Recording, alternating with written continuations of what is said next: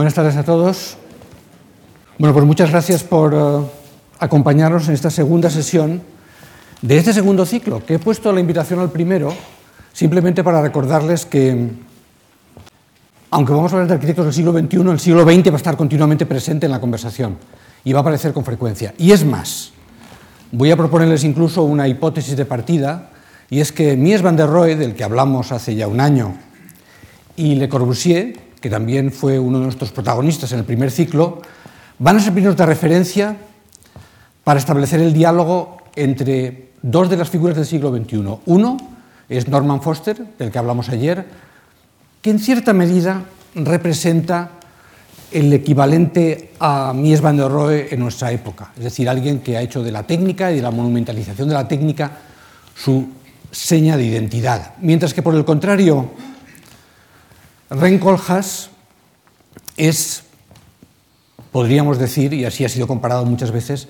el Le Corbusier contemporáneo, es decir, un arquitecto empeñado en encontrar los lazos de la arquitectura con la cultura contemporánea y al mismo tiempo un extraordinario publicista.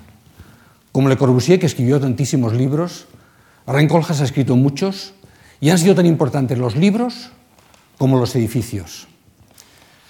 Así que ayer vimos la historia de Norman Foster, la historia extraordinaria de un niño de un barrio obrero de Manchester que llega a alcanzar las más altas cotas eh, sociales, profesionales y económicas, ¿no? con una oficina que emplea a más de mil arquitectos y miembro de la Cámara de los Lores.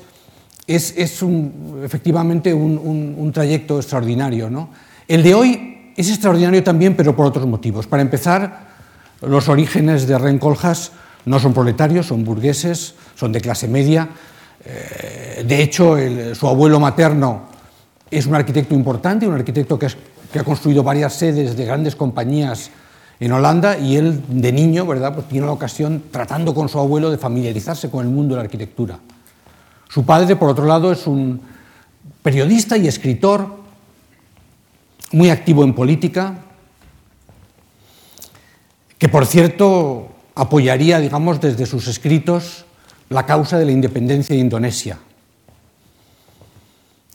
Digo esto porque Coljas nace en el año 44 en una Rotterdam completamente mm, devastada por la Segunda Guerra y pasaría parte de su infancia justamente en ese país, en Indonesia, a donde su padre, que había mostrado tantas simpatías por, por los independentistas indonesios, eh, pues le ofrecen eh, una posición importante y están durante cuatro años viviendo en Indonesia. De manera que su infancia es, en primer lugar, holandesa, pero después, entre los 8 y los 12 años, Indonesia. Ese niño regresa, regresa a, a Holanda y se establece en Ámsterdam. Y desde ahí vamos a seguir su carrera hasta el día de hoy. Y voy a pedirles que retengan en la retina esta imagen, que en cierta medida resume la condición de Coljas una condición casi esquizofrénica. Es un arquitecto que quiere construir y que se pelea siempre con los clientes y que pierde muchos encargos justamente porque su primera reacción es de que tiene que ser el macho alfa de cualquier eh, vínculo, en este caso profesional. Es un arquitecto que quiere construir y sin embargo también es un intelectual que quiere traducir en ideas lo que construye. Esto le conduce a una situación a veces complicada y muchas veces abrasiva. La fama que tiene es de ser una persona difícil, una persona mm, áspera de trato, abrupta, todo lo cual es cierto. Y al mismo tiempo es una persona con una, incluso con una ternura y una mm, generosidad en el pensamiento que pocos arquitectos tienen. Hoy es el arquitecto, digamos, el teórico más influyente de la arquitectura contemporánea. Es decir, es el. Si, si, si Foster era el constructor, ¿sabes? Y el visionario, eh, Coljas es sobre todo el intelectual, el provocador. Y empieza a serlo desde joven. Este niño que regresa de Indonesia Y este joven que empieza a sus primeras armas tiene que decidir a qué se va a dedicar. Y en Ámsterdam sus dos pasiones son el periodismo y el cine, y se debate entre ellas. No piensa en la arquitectura. Él quiere ser periodista o quiere ser cineasta, no lo sabe muy bien.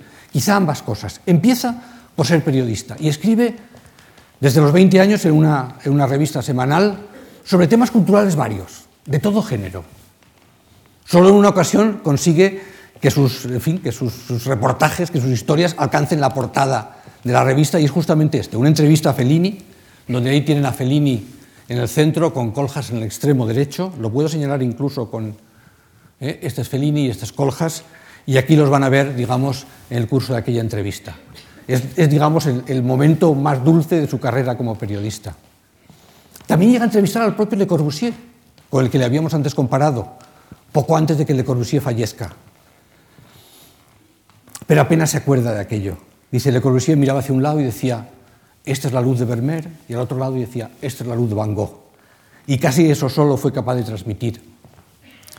Pero su carrera periodística enseguida se ve desplazada por su amor al cine, su fascinación con el cine. Con un grupo de, amigos forman un colectivo, que lo ven aquí fotografiados a los cinco, ¿eh? un colectivo que llega a hacer una película y en el que Colja sobre todo escribe guiones. Él, como hombre de escritura, como intelectual, escribe los guiones. Llega a hacer guiones eh, para ellos, varios, incluso uno para un cineasta norteamericano ahora casi olvidado, pero en su momento muy popular, Bruce Meyer, que hacía una especie de pornografía blanda, eh, le hizo un guion pero que nunca llegó a estrenarse. Eh, es decir, que llegó hasta a escribir un guion para Hollywood que por desgracia, como digo, no se materializó. Pero este es el mundo de este, de este joven estudiante que busca su camino. Que busca su camino y lo busca pues como en aquella época, ¿sabes? Pues formando un grupo, estos grupos que duran poco y luego se disuelven como los grupos de rock, ¿no? Como habíamos visto Foster con el Team Four, que dura un tiempo hasta que cada uno va por su, tiempo, por su lado, pues aquí lo mismo. Dura un tiempo hasta que él dice, no, mi vocación genuina va a ser la arquitectura. Voy a intentar algo distinto, ni cine ni literatura. Y se inscribe en la Architectural Association, una escuela británica de vanguardia, conocida ¿verdad? por sus planteamientos muy, eh, muy rupturistas, y pasa allí cinco años. Entonces él deja, deja Ámsterdam, se instala en Londres, que será para él casi una, una segunda patria. De hecho, todavía su, eh, la que luego sería su mujer, Madeleine Friesendorf, y sus hijos tienen allí su hogar. Es decir, que Londres se convierte en su segunda ciudad. En la Architectural Association enseguida pues, fascina a sus uh, profesores y a sus condiscípulos y termina su trayecto, uh, su trayecto académico con un proyecto extraordinario, un proyecto que está que es el germen de muchas cosas que hará después. Un proyecto visionario, un proyecto casi difícil de entender. Se acababa de levantar entonces el muro de Berlín. Todo el mundo estaba pendiente de qué va a ocurrir, ¿no? El muro de Berlín había separado en dos la ciudad, no se podía cruzar. Parecía una cosa eminentemente ominosa. Y Coljas dice, ¿y si lo hacemos algo, algo positivo? Y entonces inventa este proyecto que se llama Exodus, dice, prisioneros voluntarios de la arquitectura, en la que en Londres dice, vamos a crear un recinto cerrado por dos grandes muros, donde dentro vamos a crear nuestra propia utopía y que la gente sepa que si entra no puede salir. Es decir, que si la gente entra tendrán que ser prisioneros voluntarios, pero de un mundo mejor, de un mundo distinto. Era una forma de expresar ese pensamiento utópico y aquí lo, lo coloca ¿verdad? sobre el plano de Londres. Este va a ser, este, estos, estos dos grandes muros que él propone para construir ese éxodo, ese éxodo sin moverse, ese éxodo sin irse del sitio. Prisioneros voluntarios de la arquitectura. Pero él emprende el éxodo enseguida. Y el éxodo físico le lleva a Estados Unidos. Porque a fin de cuentas allí es donde estaban moviendo las cosas de verdad. Y en Estados Unidos él está fascinado por Manhattan. Está fascinado por Manhattan y de hecho aunque su primer año allí lo pasa en Cornell, lejos de... En cuanto puede, se traslada a vivir a Nueva York y eh, como afiliado al Instituto de Arquitectura y Estudios Urbanos que entonces dirigía Peter Eisman. Y en Manhattan, durante cinco años, en el fondo se crea y se construye la personalidad de Ren Koolhaas como arquitecto. En Manhattan, entre otras cosas, descubre lo que él llama la belleza de la congestión, cómo el vivir apretados y juntos puede ser extraordinario. Su primer proyecto en Estados Unidos es este. Se llama La ciudad del globo cautivo. Es de nuevo un proyecto surrealista. Ven aquí el globo cautivo, rodeado por una serie de bloques similares a los bloques de Manhattan, exactamente iguales, pero sobre los cuales cada uno edifica su sueño, su subconsciente, lo que desea expresar y no sabe cómo hacerlo.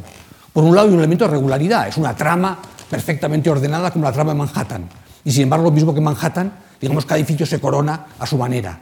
Y en este caso ya hasta de una forma verdaderamente eh, eh, extravagante, aunque él usa pues, muchas referencias, desde los, los, los, los famosos blocs Agredin de Le Corbusier hasta otros eh, elementos completamente surreales en, su, en su condición informe.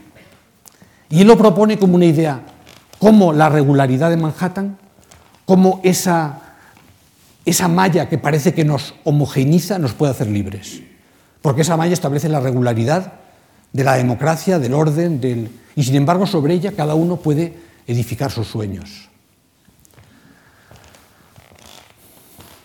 Cinco años más tarde, él acaba ese trayecto intelectual en, en Estados Unidos con otro proyecto que también es casi inseparable de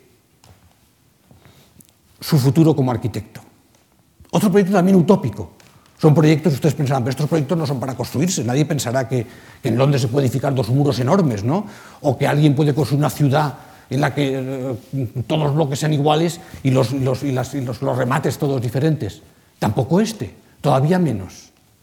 Esta es la historia de la piscina. Y esto sí que es una parábola, un relato. Él admira mucho a los constructivistas soviéticos. Como todos los jóvenes de su edad, tiene una ideología izquierdista. ¿Y dónde busca la arquitectura? Pues en aquel momento de renovación que fue la Rusia de los, de los años 20, sobre todo. Y aquí me va a permitir una cuña comercial, si me deja Lucía. No se pierdan la exposición que tenemos arriba. Eh, es una de las cosas que nos regala la Fundación, es una exposición espléndida eh, y es una ocasión, digamos, de conocer ese mundo que todavía late en el nuestro. Ese mundo entonces al joven Coljas le fascina. E inventa una parábola. La parábola es la siguiente. Unos constructivistas construyen una gran piscina en los años 20 y cuando llega Stalin en los 30 y los persigue, vamos, y persigue esos elementos de renovación, del lenguaje y de la arquitectura, deciden huir. Deciden huir e ir a Estados Unidos. Y entonces, como al nadar simultáneamente por acción y reacción la piscina se mueve en la otra dirección, Dice, todos ellos, digamos, se montan en esta piscina flotante eh, y nadando en la misma dirección, al cabo de 40 años llegan a Manhattan. Es una parábola. Llegan a Manhattan y los arquitectos americanos los reciben con un cierto pasmo, entre otras cosas porque el constructivismo se había pasado de moda. Y por otro lado, estos jóvenes cuando llegan allí dicen, ah, es que el comunismo ha llegado de América cuando ven a todos vestidos igual, ¿no? todos eh, ven a, las, masas que salen de las oficinas a las 5 de la tarde, todos con el traje, la corbata, tal, y de, ha llegado el comunismo a América. Han hecho una sociedad, ¿verdad?, completamente homogénea e igualitaria. Era solamente una forma de expresar su amor a ese momento de la historia y al mismo tiempo cómo la arquitectura puede renovarse no solamente con obras, no solamente con proyectos, a veces con ideas, a veces con parábolas, a veces con utopías como esta. Ese amor suyo a Manhattan, al final, se materializa en un libro. Un libro que va a realizar con, esta, con este otro grupo de rock, con este otro grupo de amigos, que está formado por el propio Rencoljas, como ven aquí, con su mujer, Madelon Wissendorf, con Elia Zengelis y con Zoe Zengelis. Estos dos matrimonios Por cierto, lo mismo que Norman, ¿verdad? Otros dos matrimonios, ¿verdad?, que forman el Team Ford, pues estos forman lo que se llama OMA, que se llama Office for Metropolitan Architecture, la oficina para la arquitectura metropolitana. Y en, la M, en esa metropolitana, está el amor, ¿sabes?, a la gran ciudad, a la, metrópolis, ¿eh? a la Nueva York que todos admiran. Ninguno de ellos es americano, son griegos, británicos, holandeses, ¿no? Pero todos admiran Manhattan. Y fundan, como decía, OMA. Y aquí los tienen a los cuatro con una presencia lateral de la que sería su principal alumna entonces, Zaha Hadid, ¿eh? que se incorpora como alumna brillante ¿verdad? a, este, a este conjunto de cuatro. Y ellos son los responsables de ese libro, que lo firma Coljas porque es su autor, pero cuyos dibujos están en buena medida hechos por, su mujer, Madelon Wissendorf, como este que ven aquí, ¿eh? y también por Zoe Zengelis. Es decir, que es un libro de colaboración y que no logra escribirlo durante los cinco años en América. En América solamente acumula información, colecciona postales, recopila, recopila, recopila. Y cuando vuelve a Londres, invitado por la Architectural Association como profesor, tiene que dar una conferencia cada semana y entonces va escribiendo cada semana un capítulo. Y al final consigue hacer este libro, Delirios New York, Nueva York delirante, que es uno de los libros que más ha influido en el curso de arquitectura reciente. Es lo que fue para Le Corbusier hacia una arquitectura.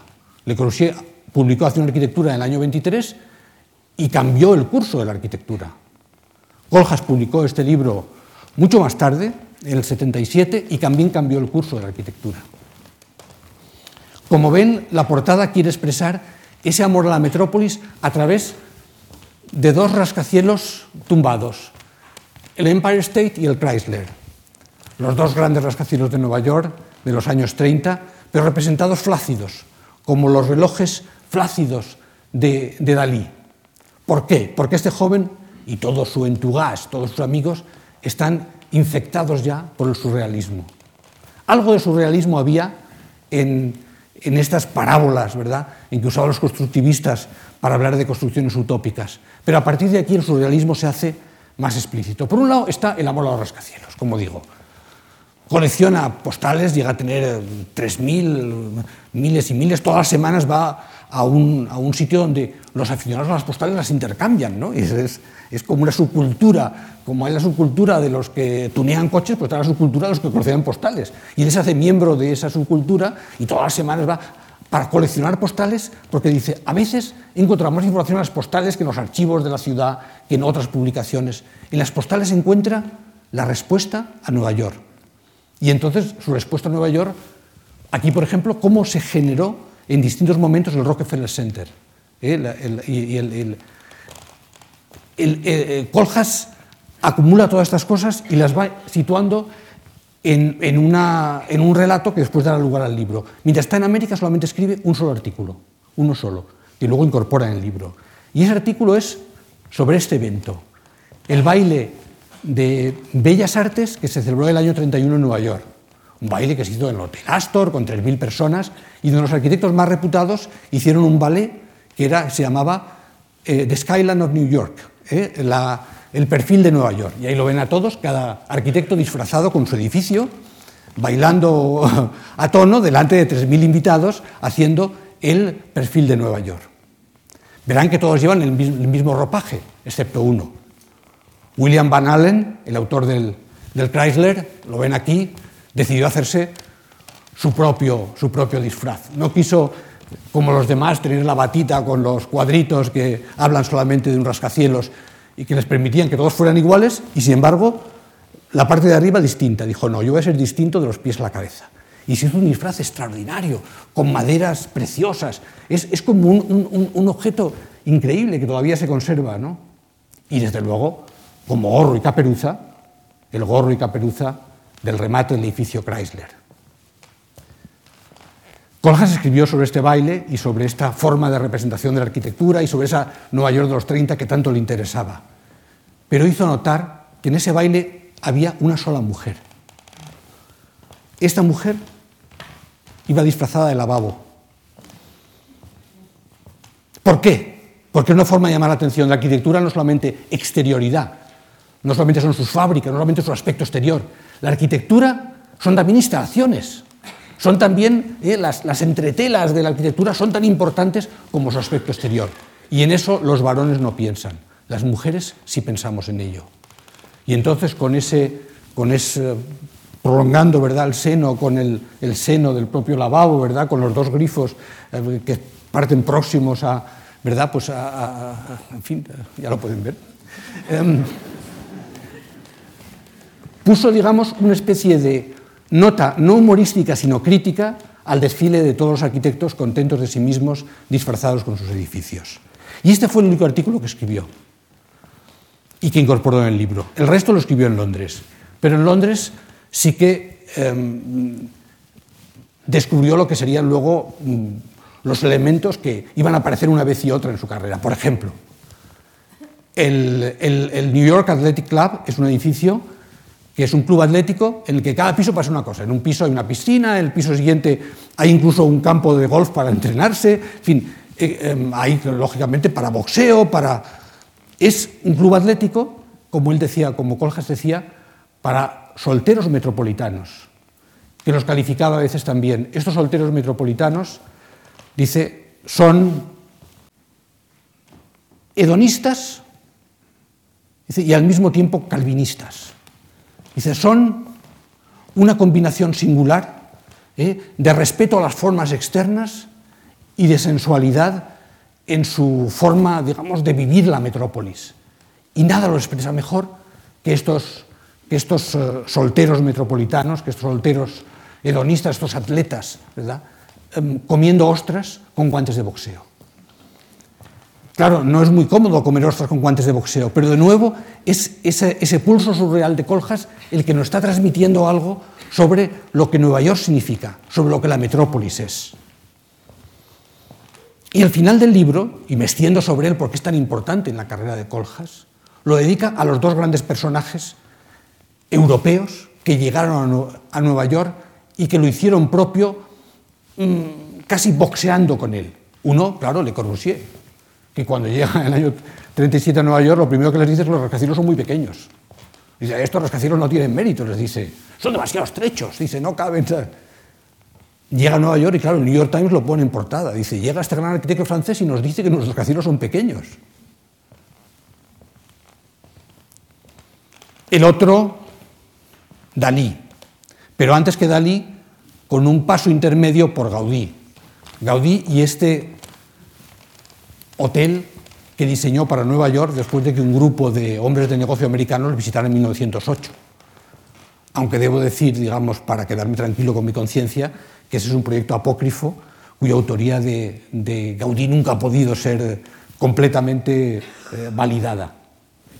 En fin, si no Nevero Ventrovato podría haber sido, eh, y este proyecto gaudiniano que Coljas compara con la Tour Eiffel, ¿verdad? o con los, los dos rascacielos de Nueva York, es para él el proyecto que había que hacer en Nueva York, porque representa esa condición, si se quiere, daliniana, de una arquitectura flácida, peluda, um, sensual. Hay un solo dibujo que se repite dos veces en, en el Nueva York delirante, y es este un dibujo de Dalí. Es el único que aparece dos veces en el texto, porque representa lo que Dalí llamó una estrategia de conocimiento, una forma de abordar eh, el mundo. Él lo llamó el método paranoico crítico. Y decía que había que dejar fluir la conciencia libremente, sin trabas, ¿verdad? Con que el subconsciente aflorara, y ahí lo ven como una especie de mm, flujo informe, y luego sostenerlo con las muletas del pensamiento cartesiano. Esta combinación de las dos cosas permea todo el pensamiento de Coljas, que es profundamente surrealista. Dejar fluir el subconsciente y luego aplicarle la malla cartesiana, como en el proyecto que veíamos antes, la ciudad del globo cautivo. La malla cartesiana, es decir, la razón, y luego encima los sueños, lo imprevisible, lo subconsciente. Cuando al fin consigue tener proyectos y empieza a construir el primer proyecto, el Teatro de Danza de la Haya, justamente expresa esas mismas ideas, ¿sabes? Formas fluidas a veces atrapadas dentro de una malla regular. El teatro de danza de la Haya no solamente quiere expresar la coreografía con sus, eh, en fin, con, sus formas, sino también transmitir algo de lo que había entonces en el joven Coljas. Un cierto amor a los 50s, a los años 50, esa modernidad alegre de entonces, trasladada eh, a los años 70 como una manera, digamos, de poner en cuestión la modernidad de la época. Ese es un concurso que gana Rencoljas y construye enseguida y le da una cierta popularidad suficiente como para que un editor de arquitectura, el dueño de una revista, le encargue su propia casa. Y este es un encargo directo, en las afueras de París. Y la construye así, como una caja de metal sostenida sobre un, bosque de pilares muy delgados y encima, ¿verdad? Ven, con una valla de estas que emplean en las obras provisionales, mezclando esas, esas, materiales eh, pobres eh, con un refinamiento en la organización de la, casa. Cuando la estrena, Colhart dice, es que mi casa es como una jirafa, eh, que es, como una cabeza que sube para ver París a lo lejos, esto está en las afueras de París. Y lo que hace es que lleva una, una jirafa del zoo para que la fotografíen con esa especie de habilidad para la publicidad que siempre ha tenido. Inevitablemente la casa se convierte en portada de los periódicos, porque una casa en que tiene la metáfora delante, en la forma de una jirafa del zoo, no puede fallar.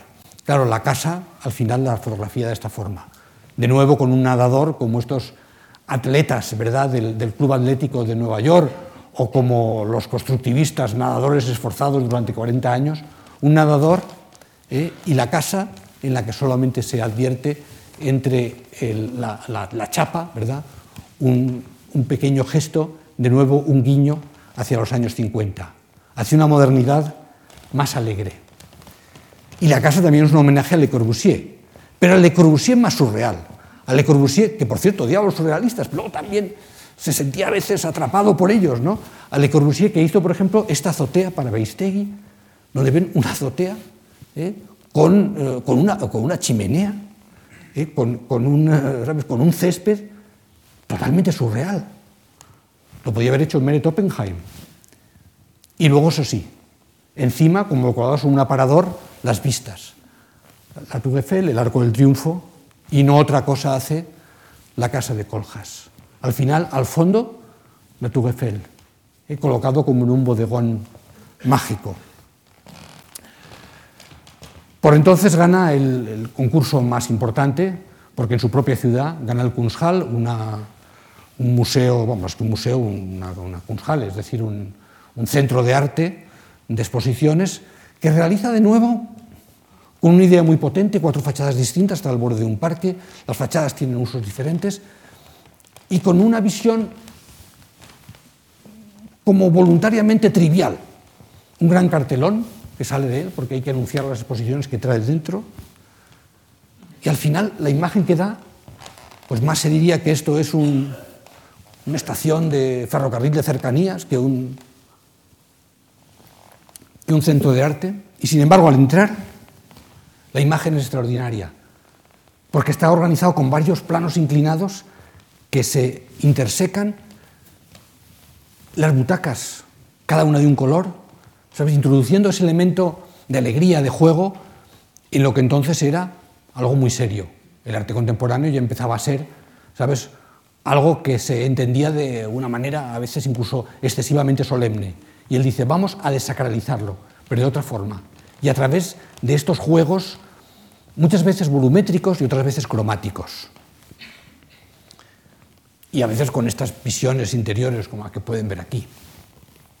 Ya Coljas es un hombre importante entonces en el mundo de la arquitectura, sus primeras obras se han publicado eh, abundantemente y recibe el primer encargo para trabajar fuera de Holanda.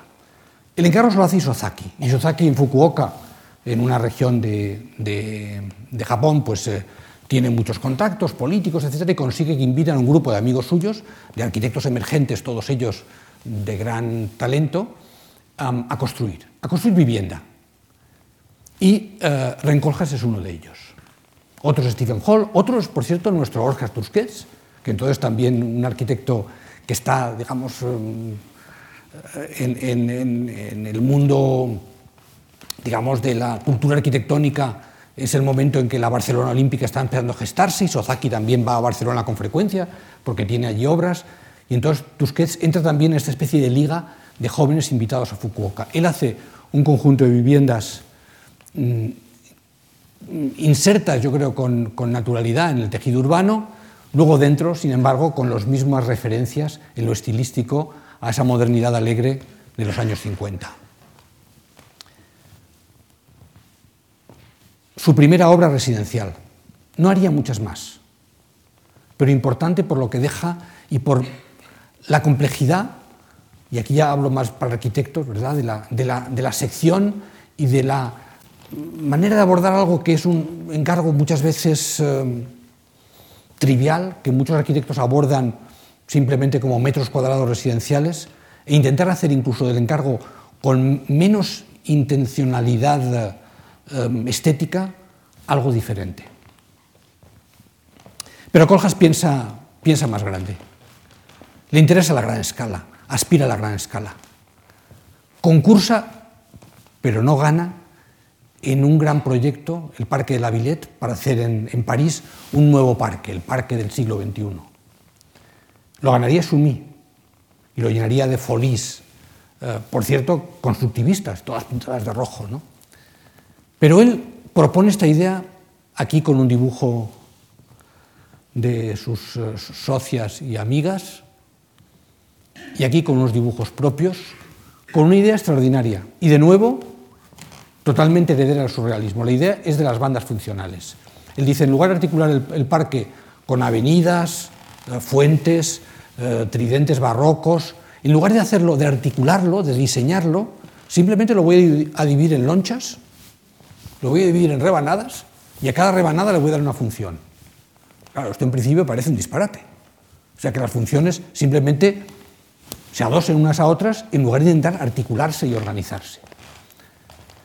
Pero dice, este es el método que empleaban Breton y sus amigos para obtener belleza, en aquel juego que hacían que se llamaba el cadáver exquisito, que como saben es un juego en el cual se reunían ellos, alguien escribía una palabra, la tapaban y el siguiente amigo escribía otra palabra a continuación. Y luego veían a ver qué género de, combinación se había producido. A este juego que inventó, que Breton y que todos los surrealistas pues, lo practicaban, lo llaman del cadáver exquisito porque la primera vez que lo jugaron salió cadáver y exquisito, dos palabras que no nos, no nos acostumbramos a ver juntas, pero que cuando las vemos juntas pensamos que nos da, digamos, un salto en la imaginación. Este juego del cadáver exquisito, a través de las bandas, es el que emplea para este concurso que no gana, pero que tiene mucha importancia en su obra para el Parque La Villette. Pero Deñé está pensando en la gran escala. Y la gran escala le llega de verdad cuando gana un concurso extraordinario, que es el hacer la nueva ciudad de Uralil. El TGV, la alta velocidad francesa, iba a bifurcarse en Lille, por un lado iba a ir hacia, hacia Bruselas y por otro lado iba a ir hacia el, hacia el túnel del canal y hacia Londres, y entonces Lille se convertía en un mundo ferroviario de alta velocidad. La ciudad histórica no podía, digamos, asumir este tipo de, nuevas funciones y hay que construir una ciudad nueva al lado de la histórica, todo al servicio del TGV. Y entonces Renkolhas traslada estas ideas de las bandas funcionales que hemos visto en el proyecto anterior de Uralil a sus proyectos para organizar aquello. Proyectos que, por un lado, hace el proyecto urbano, pero se asigna un edificio, el más grande de todos, el colosal Congrexpo, que lo ven aquí, lo dibuja junto a la Tour para que veamos que es tan largo como alta es la Tour un edificio enorme. Dice, voy a hacer el plan director ya que he ganado el concurso y además me atribuyo a mí mismo el edificio más grande. Y luego a, otros compañeros y colegas pues les otorga proyectos y ahí trabajan pues Nubel y San Park y muchos otros. Pero él hace el edificio más grande.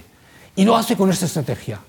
Dice, el edificio más grande tenía que tener un palacio de congresos, un gran ferial de exposiciones y un gran centro de espectáculos que los franceses llaman cenit. Aquí los ven, los tres en sucesión, el Cenit, el Palacio de Congresos y la zona de ferial y exposiciones. Normalmente esto cualquier otro arquitecto lo hubiera articulado, hubiera diseñado independientemente los tres usos, dándole su forma óptima y luego hubiera intentado articularlos. Coljas no. Lo hace al contrario. Primero dibuja un gran óvalo y luego lo corta con dos cortes de cuchillo, como había cortado el Parque La Villette en rodajas. Lo corta con dos cortes, como ven, y la, y la unión del cenit, de los congresos y de las exposiciones es esto. Aquí lo ven en su lugar. Esto es el nuevo Uralil, dibujado un poco como un cómic y con el gran centro, el gran Congrexpo, aquí como un huevo depositado en esa madeja de, vías, autopistas, donde, claro, la, línea del TGV es la más importante, pero donde llegan también em, autopistas, otras líneas ferroviarias, etc. En ese, gran eh, nudo de comunicaciones coloca su gran huevo, lo describe todo con, con un lenguaje similar al de los cómics. En algún momento dice, no puedo entender cómo una oficina como la mía le han encargado un proyecto como este. Dice, no lo puede entender, es un, es, un, despacho pequeño, inexperto, ha hecho tres edificios y de repente em, los franceses confían en ellos para desarrollar esto. Es verdaderamente una prueba de confianza extraordinaria em, y al final pues diseñan efectivamente la pieza fundamental que la ven aquí en maqueta y aquí ya eh, comenzada a construirse en, esto que como ven pues es un espagueti ¿verdad? De, vías y autopistas. ¿no? y finalmente construida como la ven aquí, de nuevo con los dos cortes perfectamente expresados. De aquí para allá el cenit, este es el Congreso y a partir de aquí empieza el Palacio de Exposiciones. Un edificio que en lugar, digamos, de articularse y adherirse, se diseña en un solo gesto y se fractura. Y este es el resumen. De nuevo otro cadáver exquisito. De nuevo otro edificio surreal pero esta vez con una escala titánica.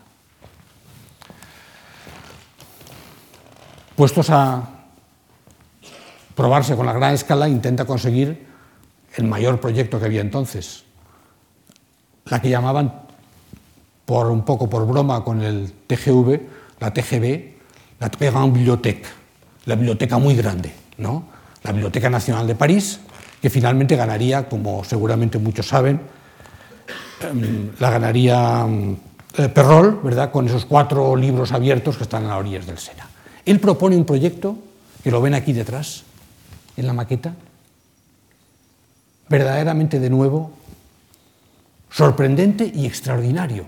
Un proyecto tan difícil de describir que en lugar de ver la maqueta tenemos que ver el negativo de la maqueta. Él propone un gran cubo lleno de libros. Dice, una biblioteca es un depósito. Pues un gran cubo lleno de libros, dentro de la cual voy a excavar,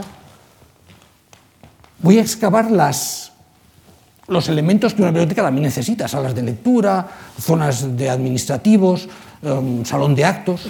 Y estos elementos los excava, como ven aquí, esto que ven aquí sólido, son los elementos que en el proyecto suyo estaban vacíos. Y lo que ven aquí vacío estaba lleno de libros. La sucesión de las plantas es mágica. Esto es el edificio en las plantas sucesivas.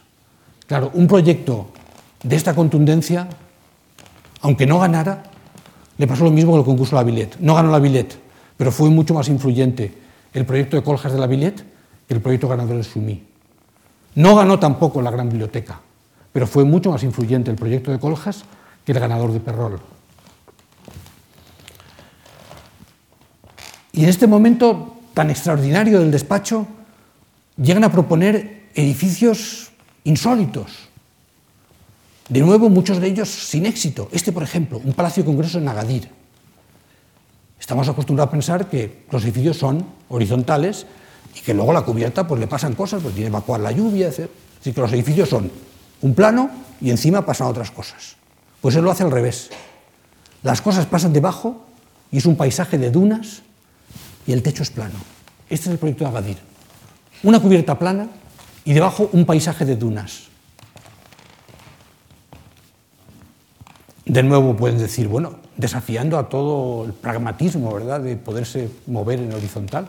Si yo en lugar de moverme horizontal tuviera que subir y bajar aquí pequeñas eh, dunas, seguramente eh, bueno, estaría pensando que me iba a caer con más facilidad. Pero en todo caso, dando la vuelta como un calcetín a la forma habitual de pensar la arquitectura. Y de nuevo, otro proyecto construido que ha tenido una progenie extraordinaria. Y una gran biblioteca. También van a pensar, este Coljas, digamos, fallaba mucho, porque también otro proyecto que, que no llegó a construirse. Y que sin embargo desarrolla lo que Rafael Moneo llama la sección libre. Él dice, Le Corbusier y Mies inventaron la planta libre, dice Coljas ha inventado la sección libre. La sección libre es el que en lugar de ser una serie de plantas comunicadas, digamos, pues por escaleras y ascensores, es una planta única que va ascendiendo y que se va doblando sobre sí misma hasta llegar a la, cubierta. Nunca llegó a construirlo. Sus discípulos MVRDV, que habían trabajado con él en el despacho, cuando dejaron la oficina de Coljas, llegaron a construir un edificio como este antes que él. Pero él había puesto las semillas de esa idea en la gente que trabajaba con él. Y cuando llega a hacer algo parecido a esa planta libre, pues es muy modesto, de una escala muy, en fin, casi ridícula, ¿no? El educatorio de Utrecht, ¿no? El que efectivamente él coge la cubierta, le da la vuelta, la continúa con el suelo, ¿eh? Que es como ven el graderío, ¿verdad? Del, del, del, educatorio, que es simplemente un aula magna, un edificio grande de este género, ¿no? Luego este gesto se ha imitado mucho, pero en el fondo es solo, ¿sabes?, una, una pequeño residuo de esa otra idea mucho más ambiciosa de Jussier, de la planta libre, de todo el edificio como una sucesión de planos que se comunican. Y después de realizar esto, llega el que sería el mayor éxito editorial de la historia de la arquitectura. Un adoquín plateado de cuatro kilos y medio, que llamó SMLXL, como las tallas de la ropa, pero aplicándola a su propia arquitectura. Que no la presentaba diciendo teatros, eh, vivienda, no, no, la presentaba cosas de tamaño pequeño, de tamaño mediano, de tamaño grande y de tamaño extra grande. Quería decir eso, que esas son las que de verdad me gustan. Y de hecho el libro, el libro es XL, es tamaño extra grande. Se vendieron 150.000 ejemplares nada más aparecer. O sea, ha sido un éxito increíble. Para mí, Delirios New York es más importante. Es un libro lleno de inteligencia. Y sin embargo, SMLXL arrasó. Contenía la obra de Coljas, pero no solo la obra de Coljas. Había relatos, había cómics, había diarios, había estadísticas. Era una especie de mmm, Biblia internacional de todo lo que le ha preocupado durante los últimos años. Le llevó cinco años hacerlo. Empezó a la semana siguiente de morir su padre. Y se fue a Canadá a trabajar con Bruce Mau, un grandísimo diseñador gráfico canadiense, que es también responsable del, del libro ¿no? y que es coautor y que, como ven, aparece aquí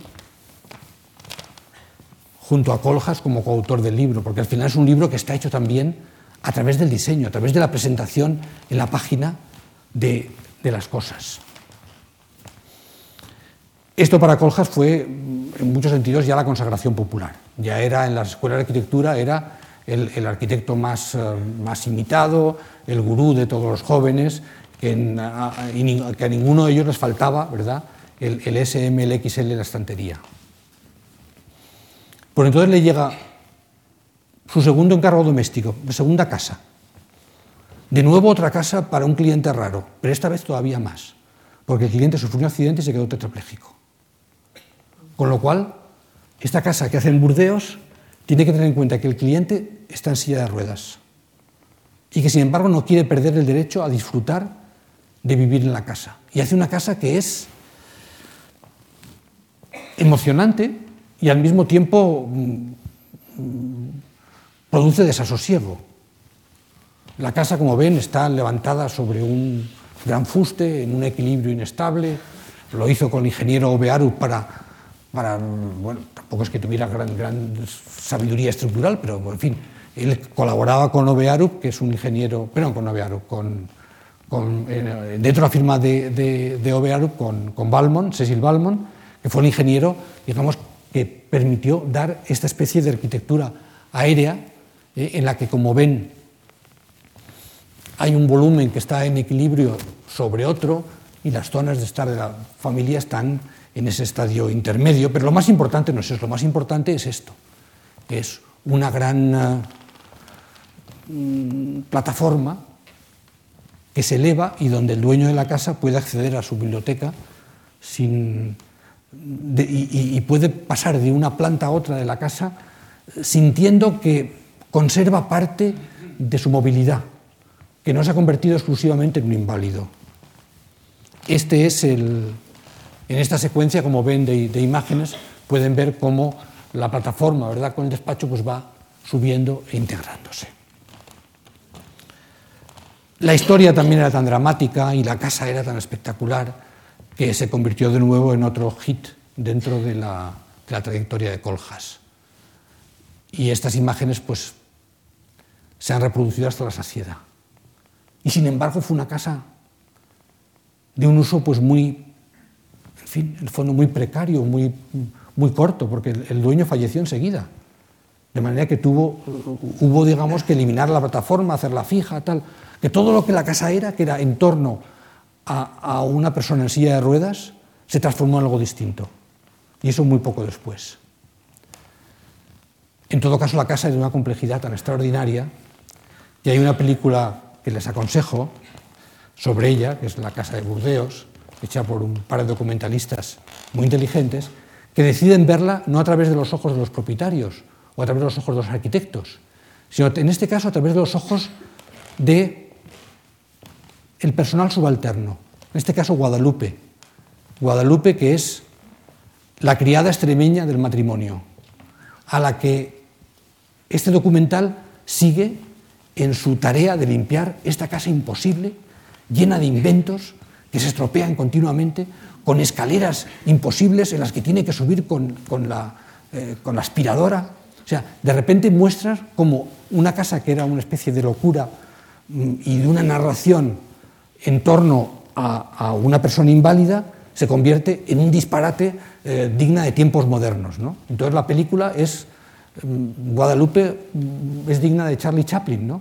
porque realmente intenta sobrevivir a este mundo, digamos, de máquinas, de, ventanas que tienen que abrirse dándole una vuelta a una manivela y de, de controles que apenas nadie puede fácilmente descodificar.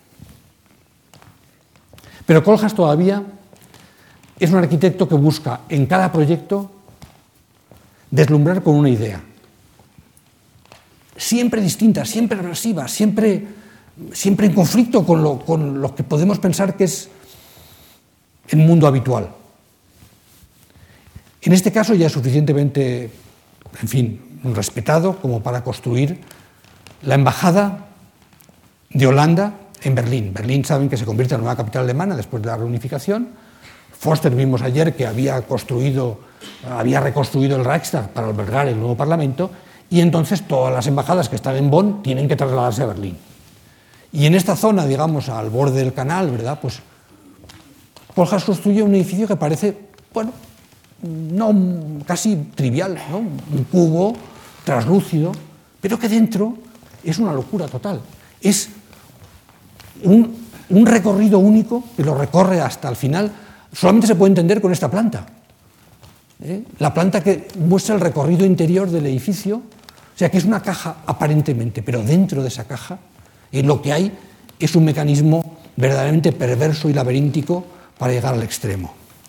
Claro, el edificio es de una singularidad especial y mereció, por cierto, el premio Mies van der Rohe aquel año porque la ejecución es tan cuidadosa, es tan meticulosa en conjunto. Edificio, pese a, digamos, a su locura, a su locura conceptual, a esta especie de gran itinerario que lo recorre, está hecho con una perfección y una ejecución que hace que difícilmente uno pueda ponerle objeciones. E incluso Berlín, que es una ciudad muy conservadora y que, mm, en fin, cuesta mucho trabajo conseguir licencias para hacer edificios, pues mm, consiguió burlarlo haciendo esa especie de cubo que parecía un cubo anónimo más, pero que dentro de una caja de sorpresas.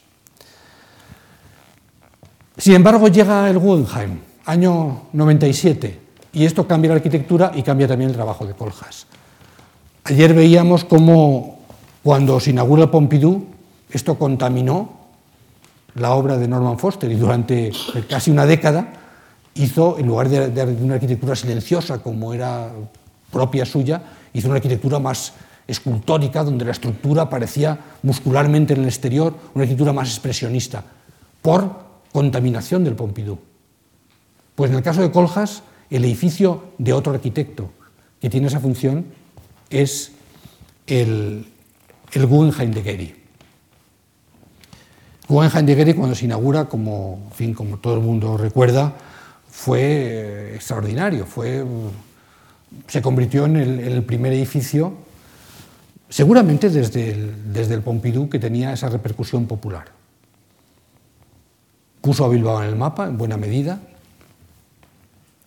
y digo que cambió el curso de la arquitectura porque el éxito, no solamente de crítica, sino de público, fue tan grande que muchos de los arquitectos que como Coljas exploraban esos caminos experimentales diciendo, cada proyecto nuevo tiene que ser un tour de force, cada proyecto nuevo tiene que ser un esquema, un diagrama que sorprenda a todos, cambiaron completamente de registro y a partir de entonces decidieron que, lo que, que si querían sobrevivir como arquitectos tenían que hacer iconos, edificios de gran belleza exterior, pero cuya forma fuera tan reconocible que se inscribiera en la memoria iconos memorables. Si piensa en la embajada alemana que acabamos de ver, no es memorable. Es simplemente un cubo translúcido al lado de un canal. ¿Qué tiene memorable? Es interesante cuando, cuando lo destripas, pero por fuera. Y sin embargo, el Guggenheim tenía eso. Era, por el contrario, muy simple en su organización, una serie de cajas articuladas, sin embargo, su piel exterior, esta tormenta de titanio creaba una emoción y una sorpresa que la arquitectura estaba muy lejos de haber experimentado en, más de una década. Y Coljas cambió de registro. Dijo, debo, debo dejar de hacer estos experimentos intelectuales y si mi oficina quiere sobrevivir, y ya era una oficina bastante grande, tengo que hacer iconos, iconos escultóricos. Y el primero, si el Guggenheim se había inspirado no tanto en las formas, que también, ¿no? en las formas laveadas del bombardero, del bombardero Spirit, que como saben se hizo con el mismo programa informático Katia con la que se construyó el, Guggenheim. El Guggenheim pudo hacerse porque antes en la industria aeroespacial se habían desarrollado los programas de ordenador que permiten dibujar y construir geometrías muy complejas. Así que desde luego el Guggenheim tenía un, digamos, tenía un antecedente en ese bombardero invisible, el bombardero Spirit. Pero Rem Koolhaas no podía tomar el mismo, la misma referencia y decide que en lugar del bombardero va a tomar al caza como referencia. Al caza F-117 Stealth. De nuevo un caza invisible, pero un caza, digamos, tan inesperado, ¿verdad? En ese mundo en que piensas que todo para ser aerodinámico tiene que estar todo muy redondeadito, ¿no? Y luego es con estos pliegues pero gracias a los cuales logra evadir los radares. ¿no? Entonces, este F-117 Stealth fue un objeto técnico que fascinó a los arquitectos.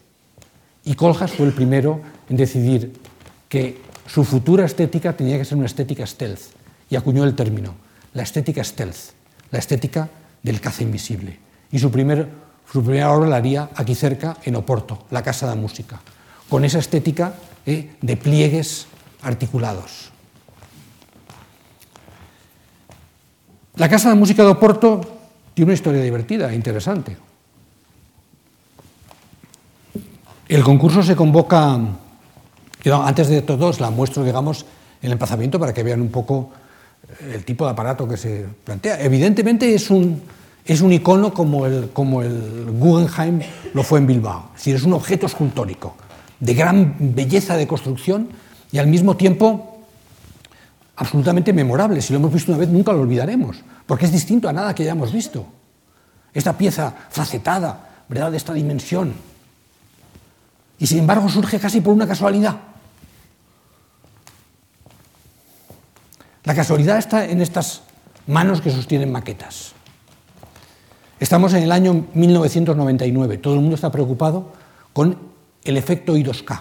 El efecto I2K, que significa Year 2K, es decir, 2000, el efecto año 2000 es una cosa que los, algunos lo recordarán todavía, los, que son menos jóvenes aquí, ¿no?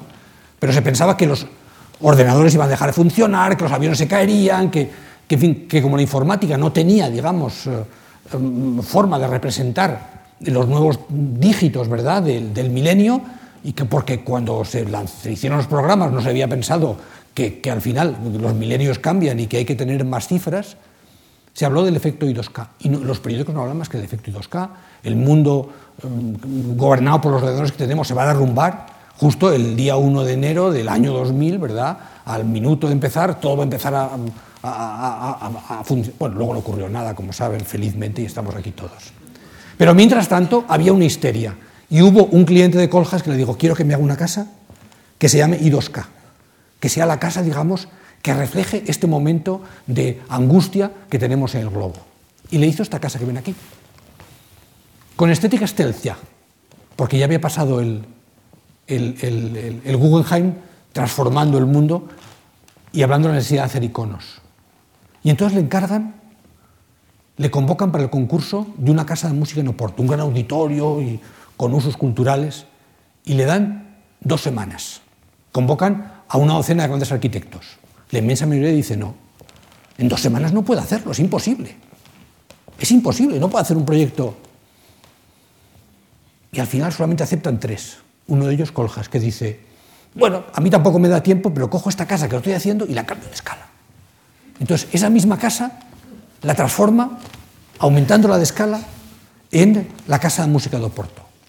Y efectivamente, lo que era la casa, con su sala de estar, se convierte en la sala, en la gran sala del auditorio, ¿verdad? Con sus butacas, simplemente multiplicando por 10 todo. Dice, no, no tengo tiempo de hacerlo, pero algo hay que presentar y lo que vamos a presentar es la casa, pero eh, aumentada.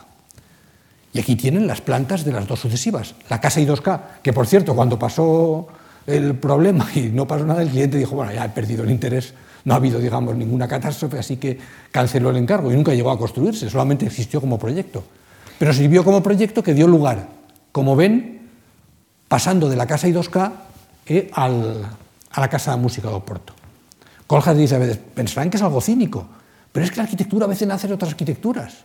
Y ese proceso de contaminación, de pensamiento paralelo está presente en nuestra vida. No hay que, no hay que ser, digamos, tan, tan estrictos, ¿no? Aunque algo de cinismo sí que tiene. La casa, incluso, la casa de música estaba hecha de vidrio. Porque como la otra casa era vítrea, pues esta vítrea también. Claro, vítrea en Oporto se imaginan, ¿no? Por fortuna, los ingenieros eh, portugueses que trabajaron con él, lo primero que le persuadieron es que de ninguna manera podía ser de vidrio y que había que hacerla de hormigón, que había que hacerla, digamos, con inercia térmica, con protegida del clima, ¿no? Y gracias a estos ingenieros estupendos que trabajaron con él, la Casa de la Música es el edificio extraordinario que todos conocemos. Donde Coljas sí que puso cosas de su cuenta, claro que sí, ¿no? entre ellas ese uso también surreal de la azulejería eh, portuguesa, ¿no? que cuando es geométrica en estas terrazas ¿verdad? que se abren al paisaje, pues resulta divertida, pero que llega a hacerlo incluso con azulejería histórica y tradicional, pero eso sí, cortada y transformada y usada como alfombra ¿eh? en las zonas de representación del edificio. Claro, de nuevo, gran éxito. Gran éxito, sobre todo porque Coljas había entendido estratégicamente lo que pasaba. Había que hacer iconos y había suministrado uno muy bueno. Tan bueno que cuando se presenta poco después al concurso para hacer eh, una gran biblioteca en Seattle, empleará lo mismo. No empleará los mismos materiales que aquí. Aquí los materiales, como ven, son materiales casi pobres, ¿verdad? Esta especie de, chapa de madera, ¿no? Hay, hay una voluntad en recrearse a veces en los materiales vulgares, que siempre está presente en coljas. ¿eh? Unas formas muy audaces y unos materiales muy banales. Pero luego con experimentos, como por ejemplo este muro trasero en forma de unos vidrios alabeados que son frente a los cuales hemos elegido retratarle.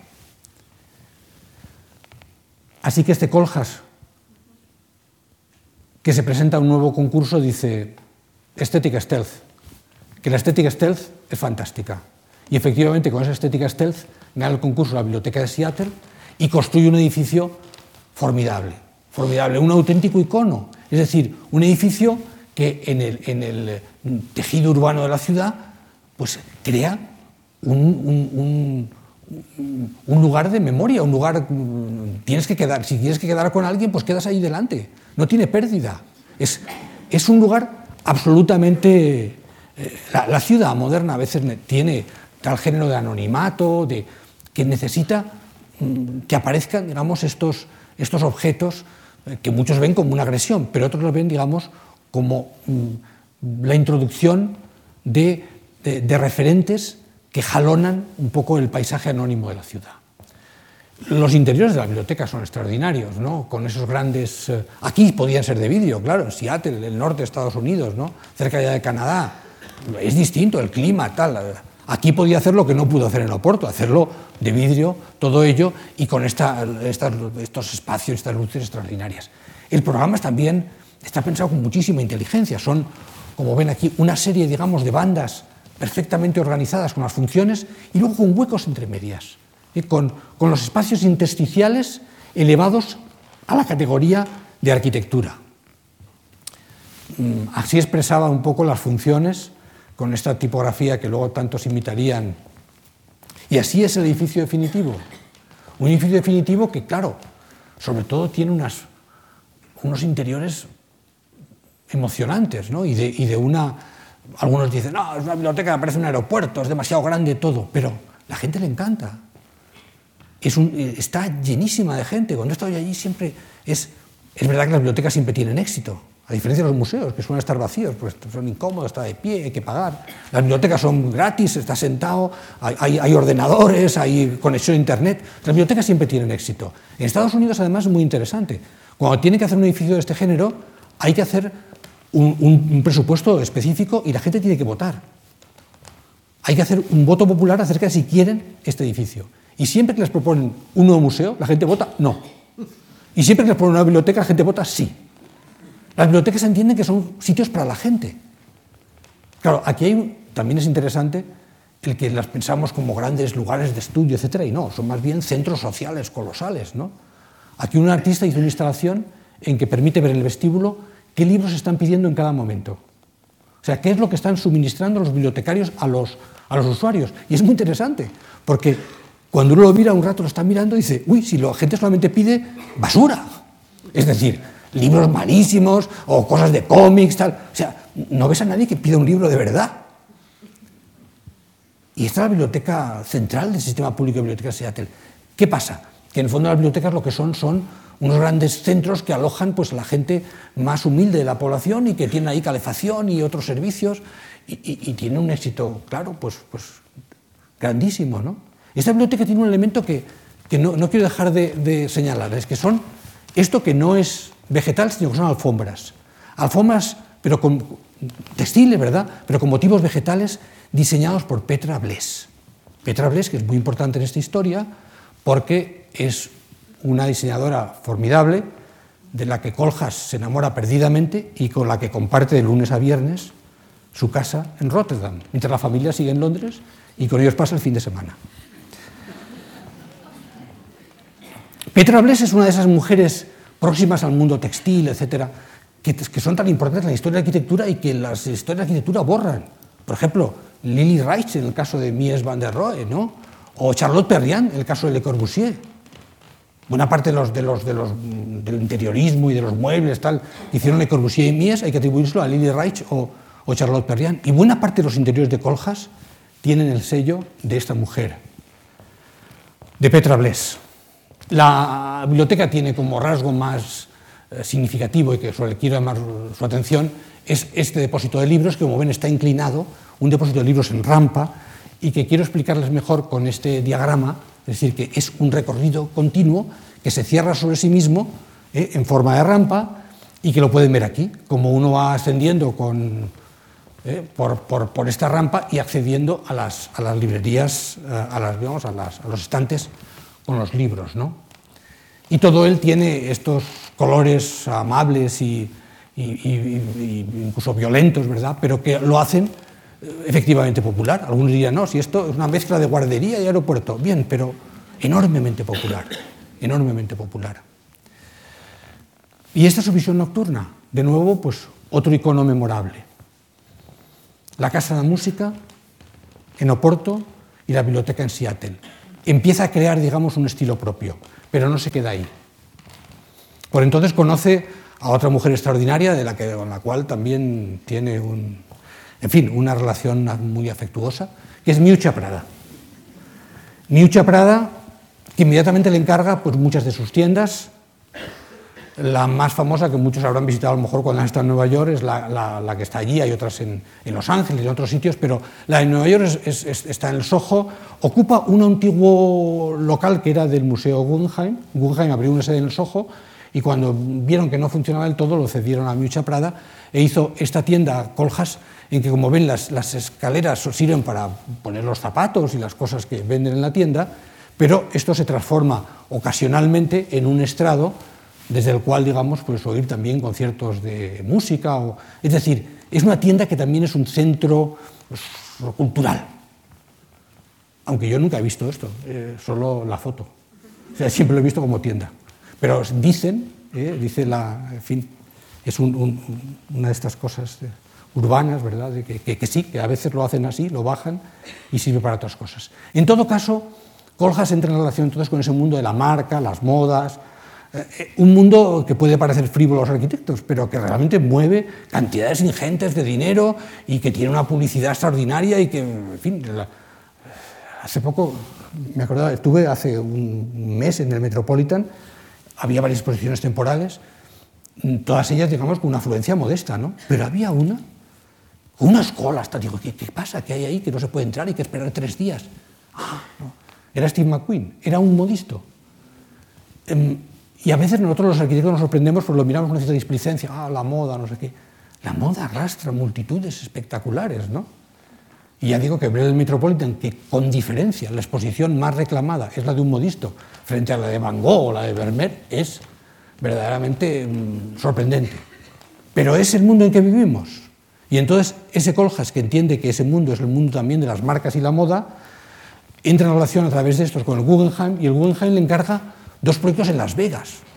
¿Quién iba a decirlo en Las Vegas? Uno para el Guggenheim Hermitage.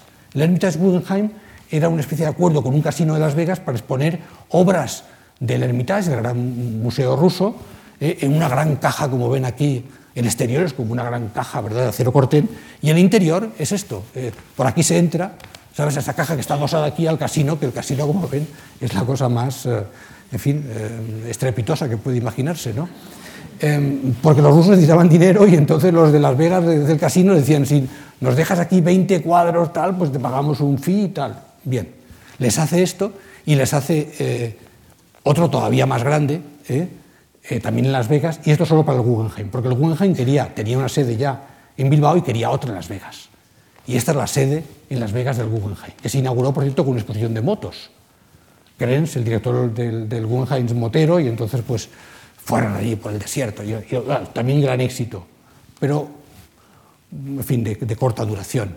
Coljas hizo esta especie de reproducción del, del, del, techo de la capilla Sistina, pero a la manera de Las Vegas, ¿no? como todo una ficción y como una fantasía. ¿no? Obras, digamos, que lindan lo camp, y, que llegaron a ser, por desgracia, pues muy, muy cortas en su recorrido. De hecho, ninguna de las dos hoy es, eh, es ya eh, tiene los usos para los que había sido prevista.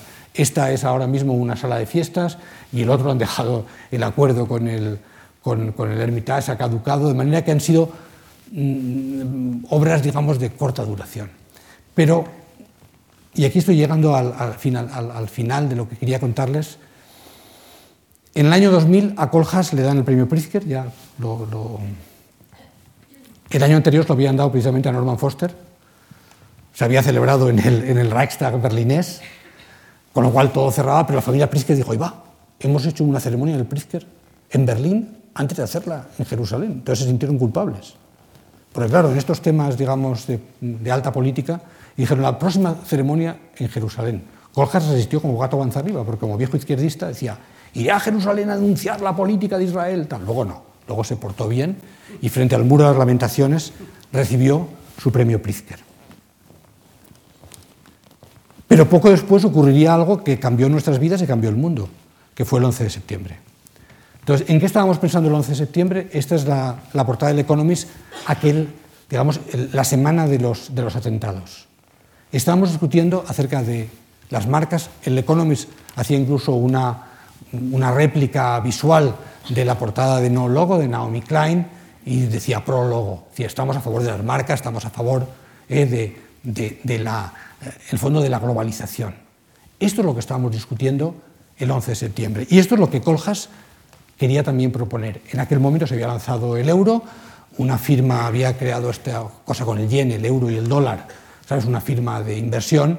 Inmediatamente Coljas decidió apropiárselo y creó su propia YES, dándole la vuelta al planeta para que cada una de las, de las, de las letras correspondiera a su zona geográfica de influencia. Que era una forma de decir sí a la globalización, sí a las marcas, sí a ese glamour que muchos arquitectos rechazan como frívolo. Y a diferencia de otros, como los Adbusters, que cuando tuvieron que hacer una, bandera americana lo hicieron con los signos de las corporaciones, que es una forma de hacer mm, crítica, Coljas se autoencarga, porque le hace un encargo al Parlamento Europeo muy mal definido y él se autoencarga la identidad de Europa. Y entonces diseña la nueva bandera de Europa, que le llama la bandera del código de barras. La bandera del código de barras porque reúne todas las, las banderas de todos los países en una sola y dice, y en el fondo el mensaje es, Europa al final es solo eso. Es una unión comercial, no es un proyecto político, no es un proyecto social, no tenemos la misma lengua, solamente es una unión exclusivamente económica. Y por eso la bandera que nos corresponde a los europeos es la bandera del código de barras. Y Europa no es otra que la Europa de las marcas, decía Coljas. Claro, una Europa de las marcas no muy bien investigadas, en este caso por Coljas porque como ven, la mitad de la península ibérica son dos revistas de arquitectura y, y, y Eroski o Camper, o sea, y no están los bancos, y, fin, un poco disparatada. ¿no? A lo mejor los otros países están igual de disparatados, pero como no los conocemos tan bien como el nuestro, no nos sentimos tan capaces de, de reprochárselo. Y no piensen que en esto, digamos, él se ha arrepentido, no. En la exposición que estaba en el Barbican, en Londres, la mayor que ha hecho en mucho tiempo, si ustedes se mueven entre estos eh, recortables que dan la impresión de que está siempre llena de gente y ven las paredes, pues pueden aproximarse y ver que sigue conservando la misma, digamos, la misma idea. Es decir, el yes, la bandera del código de barras, ¿sabes? la Europa de las marcas, que siguen siendo los elementos que él vende como la manera de representar a Europa legítima. Y no la que tienen los europeos, digamos, con las estrellas, estas cosas, ¿no? E intentó, bueno, hizo una gran exposición allí en, en Bruselas para persuadir a, los, a, las autoridades comunitarias de que asumieran, digamos, sus, sus nuevas ideas. ¿no? Y esa es un poco la contradicción, el que por un lado es un intelectual, pero no rechaza este mundo de notoriedad y de glamour. Se queja amargamente de que desde el año 90 y, no, desde el año 79, que Time dedicó una portada a Philip Johnson, ningún arquitecto ha llegado a tener una portada en el Time. Y dice, es una vergüenza. Y lo hace, digamos, públicamente. Aquí están todas las portadas que el Time ha dedicado a arquitectos. Y arriba tiene a Fuller, por ejemplo, bueno, a muchos otros. Aquí está Frank Lloyd Wright. No, pero dice, el último fue Philip Johnson. Y desde hace, ¿sabes? 30 años no han dedicado ninguna portada a un arquitecto. supongo que piensa, ¿cuándo me van a dedicar la portada al Time? Se ha dedicado el New York Times y el Wired y ha estado también en las revistas de moda, o sea que tampoco puede quejarse tanto, ¿no? pero no ha tenido aportada en el Time y esto lo lleva especialmente mal. El mismo año que hizo todo esto le invitamos a un concurso en, Córdoba y lo ganó. Y lo ganó cambiando las bases. Y un jurado, digamos, de todos especialistas y políticos, etcétera, les, les, sedujo, era para hacer un centro de congresos en Córdoba, ¿no? Y les sedujo diciendo, el emplazamiento que han buscado ustedes es malísimo. Lo voy a cambiar, voy a proponer el centro Palacio Congresos en otro sitio. Dijo, sí, porque mire, esta, esto que ustedes propone es un desastre y todas, las cosas que ponen alrededor son todas malas. ¿no? Eh, para la, en cambio, esta otra parcela, que yo me he inventado, que es una franja de un parque que le quito una, una loncha, una rebanada, es estupenda. desde aquí ya, digamos, vemos la mezquita, está al lado del agua, el parque, tal, fantástica. Bueno, Normalmente alguien que cambia las, reglas en un concurso lo eliminan. En este caso, cambió las reglas y consiguió ganar el concurso. Es, la verdad es que es, en eso es un mago, ¿no? es un persuasor. Esto, digamos, es lo que propuso como un, edificio muy largo eh, entre, en esa curva del río y enfrente de la mezquita, como ven, y eh, interpretado de una manera pues, gráficamente muy inteligente, de nuevo, fíjense ustedes, con todas las funciones, una detrás de otra, eh, y luego cortadas en rebanadas. ¿eh? Esta especie, digamos, de, del edificio casi extrusionado, ¿no? y luego cortado en rebanadas, que es un signo de, de la condición de Coljas. Pero por entonces, claro, la política desde el 11 de septiembre había entrado en nuestras vidas y él hizo una gran exposición en Berlín a la que acompañó, digamos, una publicación, que fue su, mayor, su publicación más importante desde SMLXL. Y quiso hacerla si MLXL había sido con Bruce Mao, en fin, un diseñador gráfico canadiense, exquisito, etc. Esto, en cambio, totalmente, eh, digamos, voluntariamente aproximándose a, la, poética del cómic más, eh, más, más tirada. ¿no? Este es, digamos, este es otro de los grandes libros de Coljas, que acompañó a su gran exposición en, la Galería Nacional de, Mies, ¿no? Mm, y que llamó Content, donde, como pueden ver, ondeaban las dos banderas que propuso para la, Unión Europea, pero también propuso otra con letras, con, con, en fin, con estrellas y colores, como ven allí. Y ya en esta exposición estaban, pues claro, la, historia del mundo, a través de diagramas y gráficos y collages, ¿no? Eh, los eh, think tanks eh, em, de derecha y de izquierda, ¿no? Mm, em, digamos, un, esfuerzo por cartografiar el mundo del mundo intelectual y el mundo físico y el mundo material que llegaba pues hasta, hasta un extremo. A veces tan confuso, ¿verdad?, como las cosas que hacen los, en fin, las consultoras, pero, pero disparatado en muchos sentidos, ¿no? Es verdad, hay que decirlo, que no sabemos si sus interpretaciones del mundo, digamos, son tan frívolas o tan superficiales como su Europa de las marcas. Pero lo que sí es cierto es que OMA, que su estudio como think tank de arquitecturas ha sido el más productivo del mundo. Como think tank de arquitectos que han salido de allí. Estos, son todos los arquitectos que han salido del despacho de, bueno, de los más notorios que han salido del despacho de Rencoljas. Pueden reconocer cantidad de nombres, entre ellos pues, nuestro Alejandro Zaera, Zaha Hadid, Vini Mas, eh, Farshid Musavi, eh, Joshua Prince Ramus, eh, Mm, Ole Scheren, Bjark Ingels, muchísimos. Fernando Romero. Todos estos que son hoy arquitectos importantes tienen una cosa en común. Han pasado una parte de su vida sufriendo esa especie, digamos, de locura que es trabajar con rencoljas y, sometido, ¿verdad?, pues a, lo que es su despacho.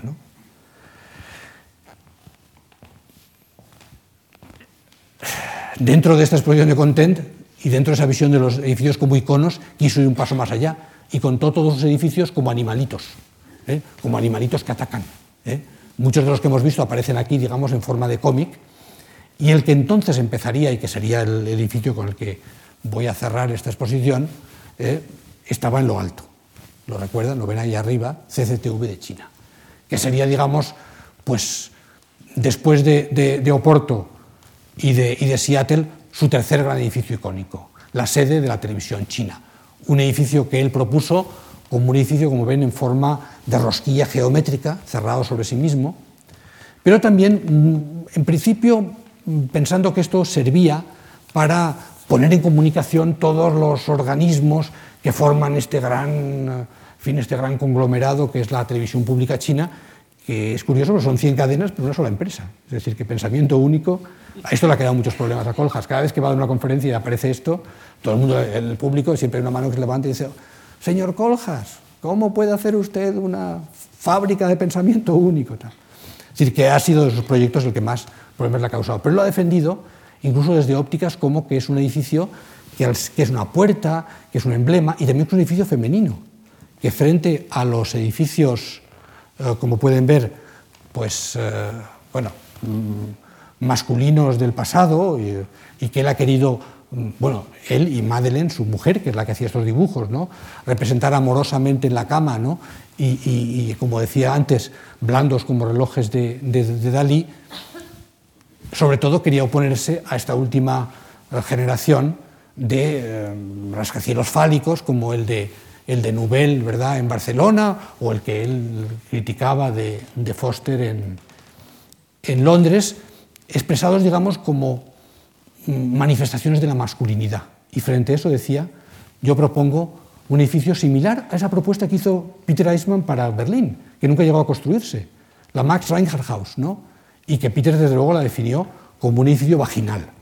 ¿eh? Frente a los edificios fálicos, un edificio vaginal. Vaginal o no, ¿sabes? El edificio ha llegado a su término, es espectacular, claro, por su forma y por su dimensión. Para Coljas fue la alegría del final poder hacer un rascacielos, fascinado por, por, Nueva York, ¿sabes? por la metrópoli, por la congestión, al final puede hacer un rascacielos, aunque sea en Pekín. Y lo hizo de esta manera que ven aquí, con estas secciones, que dan una idea, digamos, de la magnitud del proyecto, ¿no? Y, y estas imágenes de construcción que muestran cómo son las cosas en China. Vimos algunas con Foster y el aeropuerto, y ahora vemos también, fíjese, como la cimentación del edificio, ¿no? algo verdaderamente pues, titánico ¿no? en, sus, en sus dimensiones. Pero que tristemente, poco antes de inaugurarse, y en la ceremonia de Año Nuevo Chino, en que ellos son aficionados a los fuegos artificiales, pues una de los, no el edificio principal, el este de la rosquilla, sino el, anejo, ardió enteramente. Fue, claro, un drama tremendo en la oficina, ¿no? Eh, tres años antes le habían dado el, premio no, el Pritzker no, el, el, el van der Rohe había venido a Barcelona a recibirlo y quiso venir a Madrid a hablar conmigo y estuvimos dos días juntos, 48 horas seguidas, hablando solo, y solamente fuimos a ver un edificio, que es lo único que le interesaba en Madrid, era el Windsor quemado. Porque decía, ver un rascacielos ¿verdad? destruido por las llamas es, un espectáculo extraordinario. ¿no? Entonces, en Madrid solamente, solamente fuimos a ver un edificio, el Windsor quemado, casi premonitorio lo que luego le ocurriría a su propio edificio.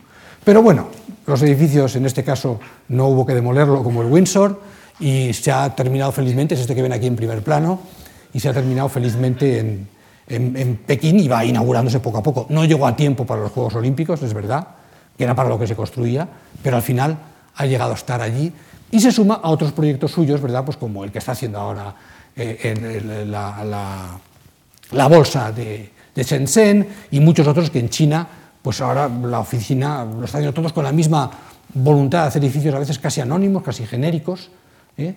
Que toman, digamos, su referencia, y muchos habrán pensado que estas grandes luces, esta, este atrevimiento, pues un poco remite casi a, al, metabolismo japonés, al que por cierto Coljas ha dedicado un libro recientemente que le recomiendo porque es muy interesante.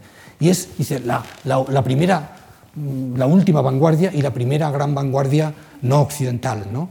que desde el año 60 hasta el 85, verdaderamente con Kengo Tange ¿verdad? y Kikutaue hicieron cosas formidables, ¿no? Y que él ahora tiene, digamos, cree que son los constructivistas redivivos que él ha conseguido encontrar en Japón y donde todavía hay algunos vivos. Pero sin embargo sí que hay que decir que donde él ha podido materializar sus sueños de una manera mm, mm, más radical no ha sido en esa Asia en la que había vivido de pequeño, sino en el Golfo.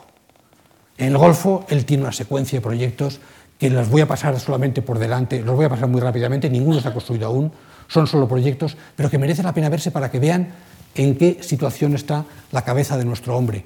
Le encargan en, en Dubái un, un rascacielos y dado, digamos, que no puede competir con el, el, Burj Dubai, que ahora se llama Burj Khalifa, el edificio más alto del mundo, porque no puede ser tan alto como ese, dice, tengo que hacerlo distinto. Y lo propone como una losa en medio de un, lago artificial que gira continuamente sobre sí misma. Y desarrolló la ingeniería para que el edificio esté en continuo movimiento. Le proponen en Ras Al Khaimah hacer una nueva ciudad y propone esta. Recordarán la de Foster el otro día. Se propusieron el mismo año. Todos dicen que, el otro tenía espionaje industrial. Y la verdad es que son bastante distintas. Pero en todo caso, las dos, digamos, con el mismo elemento cuadrado y con este, eh, esta esfera, que es el elemento visionario de Coljas, que está presente en muchos de sus proyectos. Finalmente, en Dubái realiza otro proyecto, ahora parado por la crisis, que la crisis inmobiliaria en Dubái ha sido, como saben, extraordinaria. De nuevo, otra isla, digamos, de perfil cuadrado y de nuevo con otra esfera mm, como elemento de referencia y de identidad. Esferas que le han obsesionado siempre, porque él cree, las asocia a la arquitectura revolucionaria. A la arquitectura revolucionaria de los, de los franceses del siglo XVIII, ¿no? como esta casa del jardinero de Ledoux en, las salinas de Chaux, ¿no?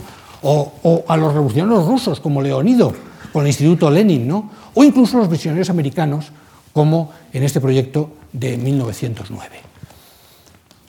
Y que él hasta ahora solamente había podido hacer, eh, bueno, incluso más, y todavía eh, en, la exposición de, Nueva York del año 39, eh, esta, esta, esta, perisfera eh, que se planteaba, digamos, como una gran sala de exposiciones, pero de forma esférica, y que él toma como referencia para la suya propia, que hasta ahora solamente había podido hacer en la, en la Serpentine Gallery, en, en, Londres, cuando le propusieron hacer una galería profesional, él propuso esta esfera hinchable, pero en el fondo la que quiere construir de verdad es esta, de que ha propuesto en Dubái.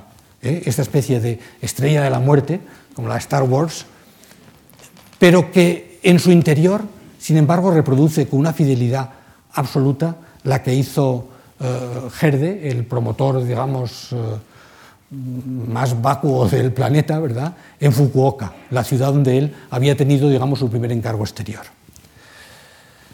Al final, ¿qué ocurre? Pues que sí, eh, unos jóvenes alemanes han expresado así el momento de la arquitectura, han dicho, por un lado, eh, las ciudades cada vez más desordenadas, más confusas, más caóticas, más banales y vulgares. Y sin embargo, los arquitectos cada vez más famosos y más estrellas. Y esto lo hacían con un, uh, con un montaje en el que la banda de rock era, todos los personajes de la banda de rock eran todos rencoljas, ¿no? Porque era, digamos, el arquitecto famoso por excelencia, ¿no? Es, esta especie de, de visión un poco amarga del momento de la arquitectura, en que los arquitectos nunca han sido tan populares y nunca han sido tan incapaces realmente dar forma a la ciudad, es la que eh, quiero, con la que quiero terminar, ¿sabes? Con un proyecto de Coljas que ha hecho público hace solamente 10 días, ¿no? Que es un centro de convenciones en Toulouse, pero que de nuevo tiene esa voluntad. ¿eh? ¿Se acuerdan cuando puso una jirafa, verdad, en, en, la Vila Dava, para que la hicieran los fotógrafos? Pues ahora él dice, mm, mi centro de convenciones es tan grande que pueden venir jirafas, elefantes, hipopótamos, lo que haga falta, ¿no? Una forma de expresar el tamaño de lo que propone. Y lo que propone es efectivamente un edificio gigantesco, inmenso, que no se termina nunca, de nuevo con una esfera al final, ¿eh? con su estrella de la muerte particular, ¿no? y que se extiende sobre el paisaje como ven aquí. Exactamente igual que en el inicio de su carrera, el proyecto que antes veíamos de Éxodus, los prisioneros voluntarios de la arquitectura. Exactamente igual, de nuevo, una franja interminable que se eleva sobre él. Y que al final, como ven, se pierde en el paisaje.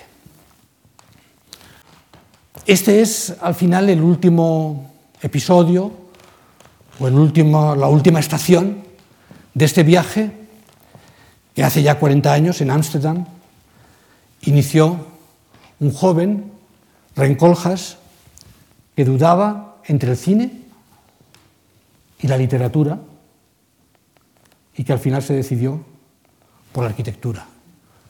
Rem Koolhaas. Muchas gracias, buenas noches y gracias por atención.